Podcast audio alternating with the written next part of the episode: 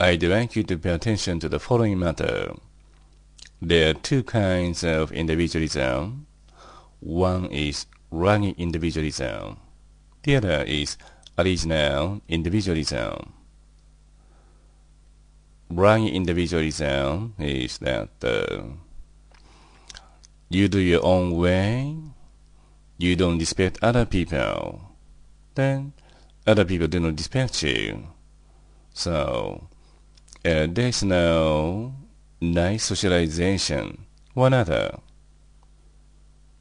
Talking of original individualism, you respect other people. Like that, other people respect you a lot. So you have such nice cooperation one another. Then this can be your way to pursue your ideal lifestyle in this society.